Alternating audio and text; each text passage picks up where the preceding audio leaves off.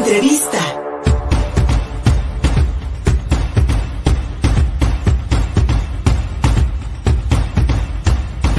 Ya lo vieron a mi lado y le, agradecemos muchísimo a mi querido Moisés Ruiz del Observatorio Metropolitano de Puebla que nos visite aquí en el estudio para que platiquemos, amigo, de la sequía y la escasez de agua en las ciudades del país que se ha tornado eh, específicamente violento, por así decirlo, grave en el norte, especialmente en Monterrey, desde, donde ha salido pues más información.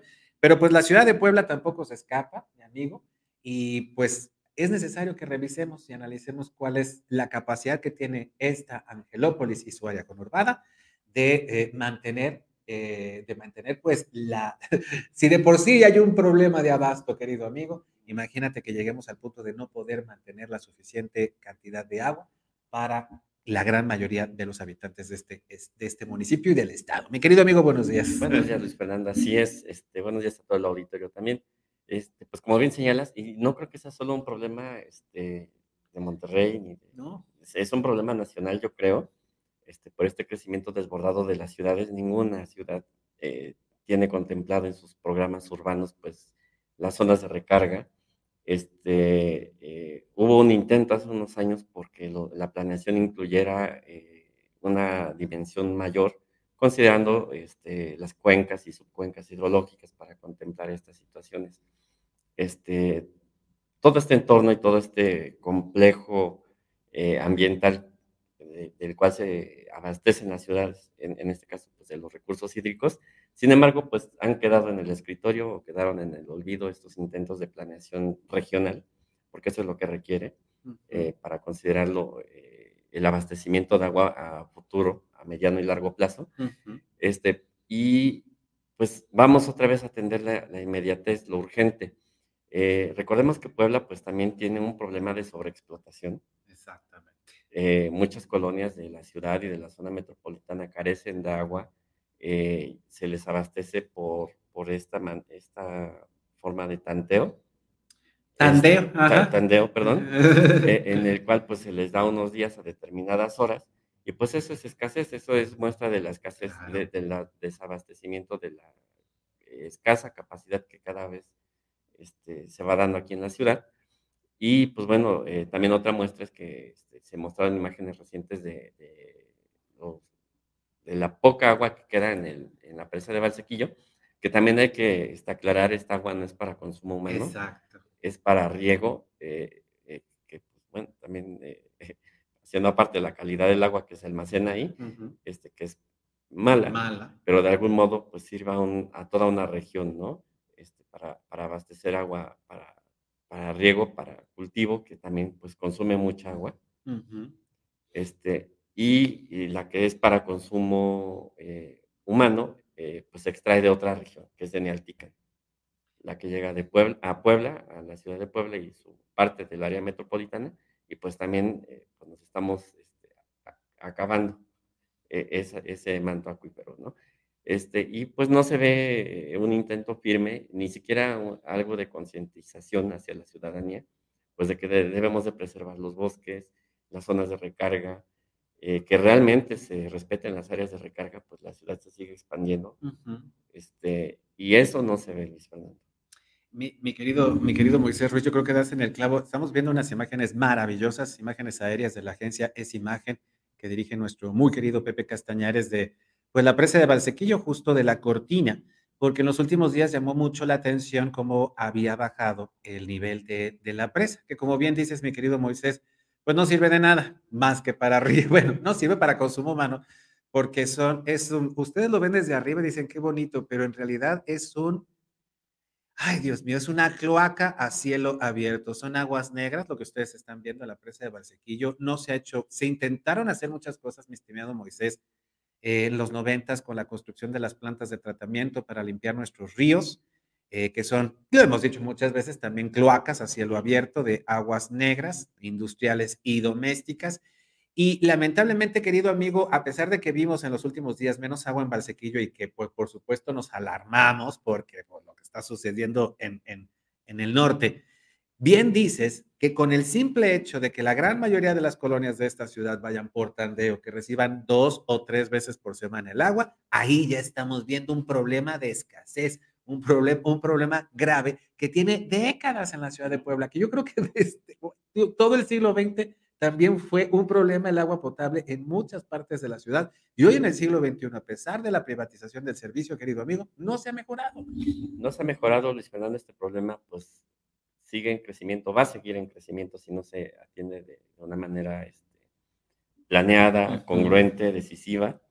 Eh, seguimos permitiendo pues que las, las, áreas boscosas que finalmente pues, son las que este, hacen que, se mantengan los mantos acuíferos, pues se siguen deforestando, ya nos acabamos la Malinche, este, las zonas boscosas que estaban alrededor de la ciudad, y pues esto no ayuda a nada. Entonces creo que sí se tiene que retomar un plan regional. Un plan regional. en, el cual pues se permita la recarga de, las cuencas y las subcuencas hidrológicas, porque recordemos que no solo es Puebla, toda la cuenca hidrológica del río Balsas pues es inmensa. Exacto. Abarca varios estados y la subcuenca que, abastece, digamos, la, la, zona metropolitana de la ciudad de Puebla, pues también involucra a Tlaxcala, parte de Tlaxcala y varios municipios de la zona metropolitana yo creo que a ese nivel se tiene que atender también a largo plazo y no a la inmediatez de abastecer pipas para calmar un poco la presión política.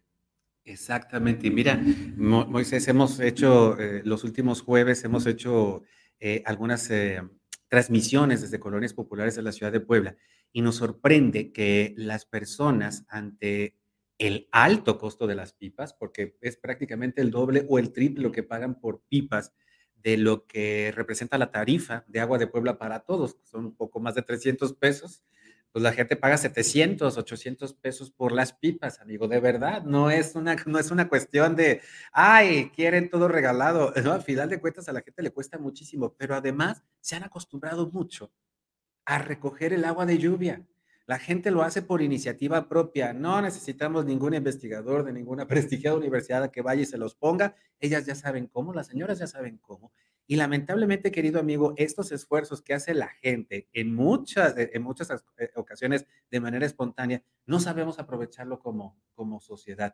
Y mira, el, el problema también de la inversión, porque hemos encontrado que ahí está, por ejemplo, el pozo, pero, perdón, está el tanque elevado, por ejemplo, en la colonia Atlanese, está el tanque elevado construido desde hace cinco años, pero el pozo no lo quiere abrir ni con agua, ni agua de Puebla para todos, a pesar de que ya está el terreno para esos efectos. Es decir, los vecinos avanzan en la gestión, pero siempre se encuentran y se topan con esta negativa de las autoridades para poder seguir y ampliar, mejorar, modernizar nuestro sistema de distribución de agua y drenaje, que es inminente también, mi querido Moisés. Sí, pues digo, de alguna manera los ciudadanos tienen que encontrar soluciones, qué bueno que hay alternativas que la gente encuentra y digo, como dices, ¿no? De manera sencilla e inmediata. Pues, Espontánea, pues, almacenar, el agua de lluvia. Este, sin embargo, pues bueno, pues esa este, experiencia que se va haciendo en sitios, en colonias específicas, pues tampoco la autoridad hace nada por tratar de coordinar y pues abastecer el servicio de manera adecuada, ¿no? Ajá. No, eh, lo que hay una, es una negativa, es una negativa. Y en ese sentido, Moisés, yo creo que llegará el momento porque ya se nota aquí, por ejemplo, en el centro. En muchas calles tú vas caminando y huele a cloaca. Y eso te habla de que el sistema de drenaje está envejecido. Este, eh, eh, imagínate cómo están las tuberías del, del, agua potable. Yo insisto en esa inversión, como en ese plan regional del que tú hablas, pero en una inversión que realmente para las ciudades grandes y para los pueblos pequeños de esta Angelópolis, de esta Puebla nuestra, se invierte en mejorar la calidad y la infraestructura. Yo creo que tendría que ser hasta un plan nacional, querido amigo, para que entonces el agua del país se pueda realmente incluso reutilizar. Ahí están esas plantas de tratamiento, este, eh, durmiendo el sueño de los justos. Ya me está dando calor del coraje. Eh, pues bueno, estas plantas de tratamiento realmente, bueno, se tiene no, no sabemos, no hay ni siquiera informes. tal vez ni siquiera funcionan ya. No, igual funciona, no hay informes. Entonces, bueno, este, creo que sí hay una labor importante que tiene que hacer con agua o alguien, el gobierno, tendría que hacer el gobierno federal porque esto sí es de seguridad nacional. Sí, esto sí es de seguridad nacional. El tren Maya, este, esto sí se debería estar atendiendo de, de manera importante y urgente. Efectivamente, das, das en el clavo, amigo mío, porque lo que se ha hecho es como obviar, ¿no? Como, ay, no importa.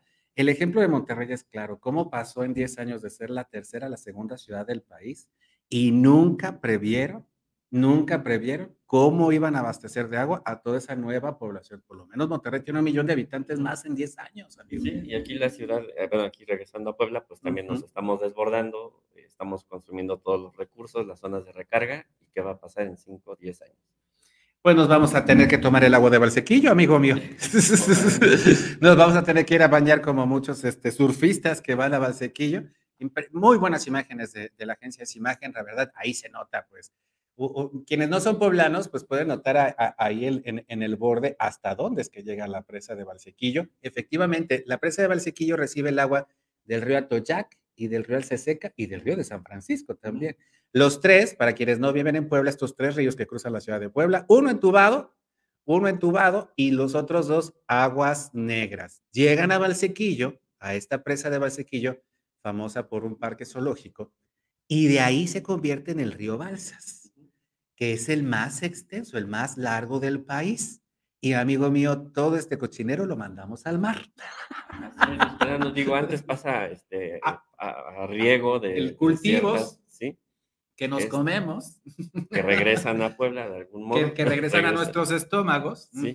y, bueno, e, e, esto sí refleja justamente el ciclo que te comentaba, este, que, que, no se tiene previsto en los instrumentos de planeación, de qué sirve que muchas ciudades actualicen o hagan sus programas de desarrollo urbano, cuando lo hacen de manera aislada y este tipo de problemáticas pues siguen, siguen este, aisladas.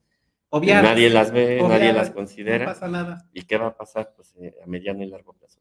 Pues un desabasto de toda una región.